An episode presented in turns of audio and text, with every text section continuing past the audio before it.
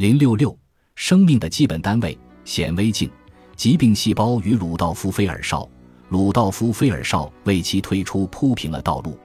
在《失望》这本书出版的那一年，菲尔绍开始在弗里德里希·威廉姆斯学院接受医学教育。他将焦点从组织转移到细胞，进而阐明所有生物结构的普遍性，激发了更有效的研究。实际上，在菲尔绍开始他的研究生涯之后，他所研究的每一个医学现象都以不同形式与细胞相关。在1852年出版的一份刊物中，他将细胞作为基本营养单位，不仅没有提到细胞胚基，而且宣布了他的实验结论：即新的细胞只能由已经存在的细胞一分为二而产生。两年后，他非常明确地宣称，产生生命的唯一途径是直接更迭。最后，在1855年，他在自己的《菲尔绍档案》中写了一篇文章，谈及未来的病理学，认为他将致力于解决细胞内发生的事件。健康状态下，他们将维持生命；而这些事件发生混乱时，将导致疾病。正是在这篇论文中，他首次使用了一句格言，后来被他的后辈奉为一种信念：每个细胞都来自以前存在的细胞。他坚定自己结论的必然性，不论我们如何蜿蜒前行，最终还是会回到细胞之说。另一个不可避免的事实是。鲁道夫·菲尔绍此时在欧洲科学界取得的卓越成就，注定又使他回到柏林继续担任教授。他曾得到其他大学的邀请，但在维尔茨堡田园诗班的学术圈里，他快乐而富有成效，因此拒绝了所有的邀请。同时间的权力平等以及他自身与政治划清了界限，平息了他天生的好斗情绪。他有三个孩子和最支持他的妻子。维尔茨堡的生活让他成长。鲁道夫·菲尔绍在1856年接到柏林病理学主席的电话，相比于六年前那个气势汹汹要冲回柏林参加婚礼、差点被警方驱逐的新郎，要聪明得多，也更成熟。他同意接受现在迫切需要他的职位，但提出了条件：如果柏林大学想让他回来，那就得按他自己的方式行事。学校必须为他建立一个病理研究所，以从事研究实践和医院病理工作。这座建筑很快就建成了。费尔绍凯旋被公认为德国医学界最有影响力的人物。从那时起，在过去十年中日益明显的一种趋势成为事实：鲁道夫·费尔绍促成了他医学领导的接力棒从法国传到了德语国家，直到二十世纪初。由于战争和美国科学的崛起，这种优势才被彻底摧毁。菲尔绍在柏林的首要任务之一，就是让柏林的医生了解病理学领域的最新发展以及他自己的贡献。为了一种普通行医者都能理解的方式来呈现这些材料，他重新阐明了内容，并组织了语言，以二十场演讲的方式展开，于一八五八年二月至四月在新病理研究所进行。他雇了一位朗根豪先生坐在观众席上，用速记法把讲课内容准确地记录下来。在对内容进行微调之后，他在夏天结束时出版了《细胞病理学》一书。他在前言中写道：“他的目的是对一个综合问题给出一个简明扼要的看法。”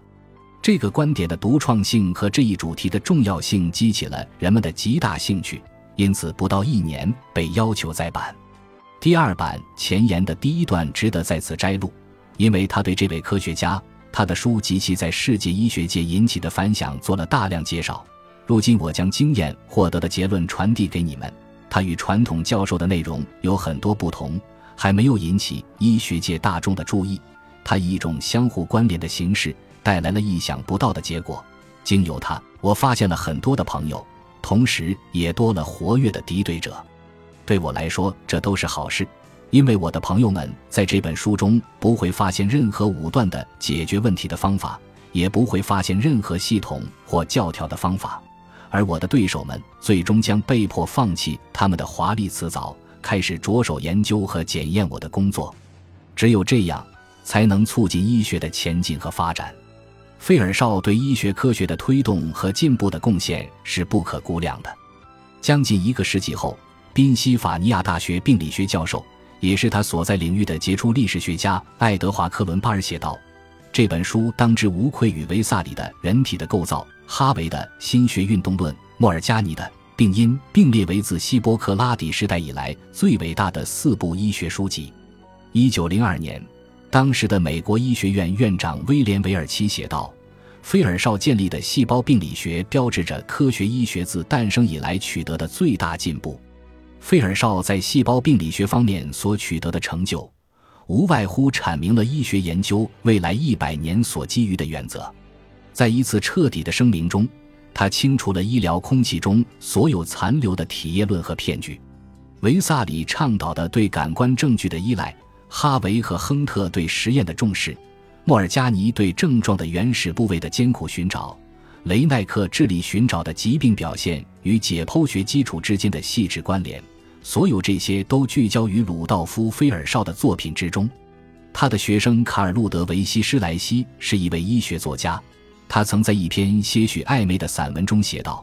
他具备一对鹰眼，能深入洞察病态有机体最秘密的反应，在鲜花盛开的田野上追寻死亡和疾病的灰色足迹。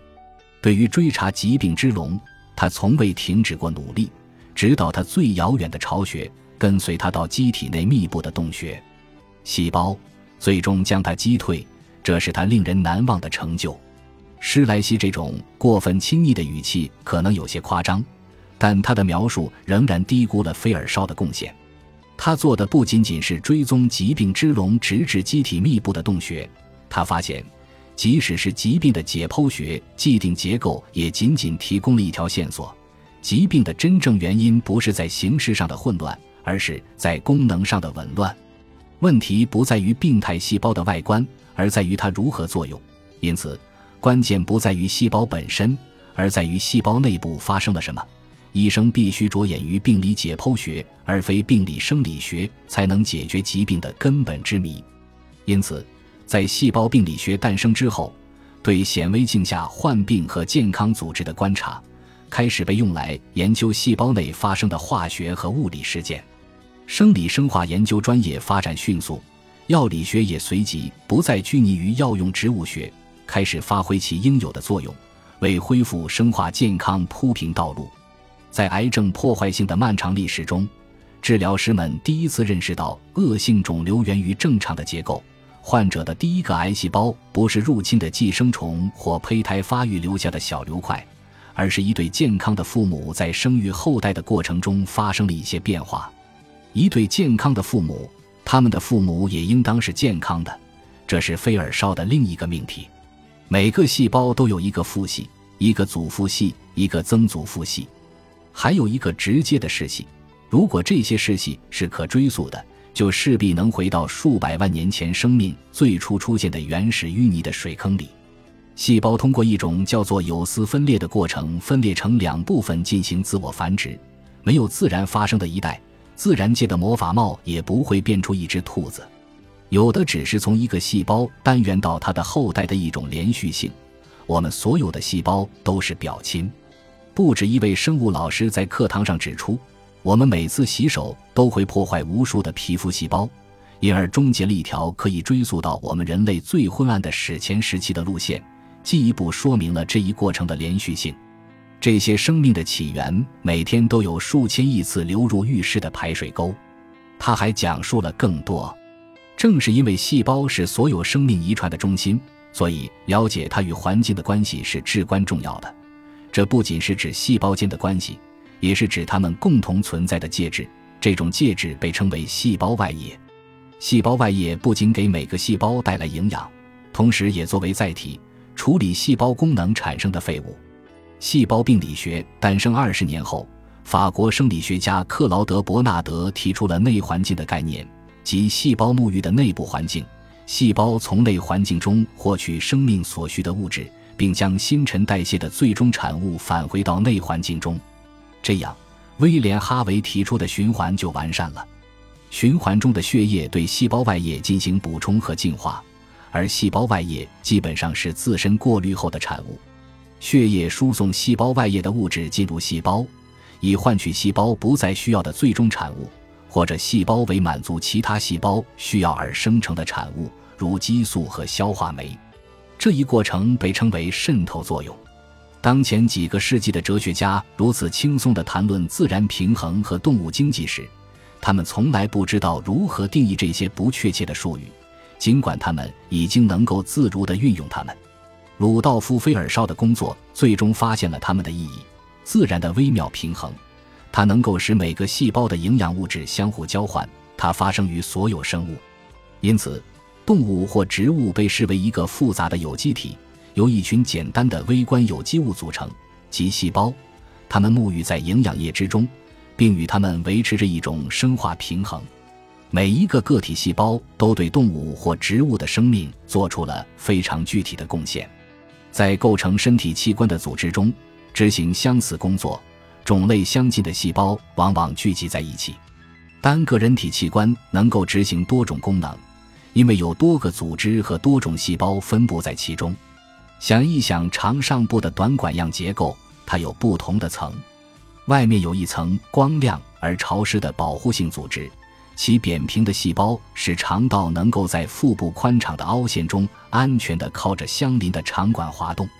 就在这一层的内部是一层不同朝向的肌肉组织，能够实现肠道波动和挤压过程，从而研磨食物，并将其与肠液混合，使其能够蠕动前进。最内层由吸收组织组成，其细胞除了分泌粘液的作用外，还能够消化营养物质，使其进入毛细血管的血液中。毛细血管穿过另一层到达更深的血管，这一层不仅在吸收衬里和肌肉组织之间起到了缓冲作用，它包含的淋巴细胞簇能够过滤废物，并参与尚未发现的免疫机制。还有更多。内衬上镶嵌着由激素和酶产生的细胞组成的小巢，还有很多未知的东西。顺便说一句，肠道算是一个简单的器官，看看肝脏就知道了。本集播放完毕，感谢您的收听，喜欢请订阅加关注，主页有更多精彩内容。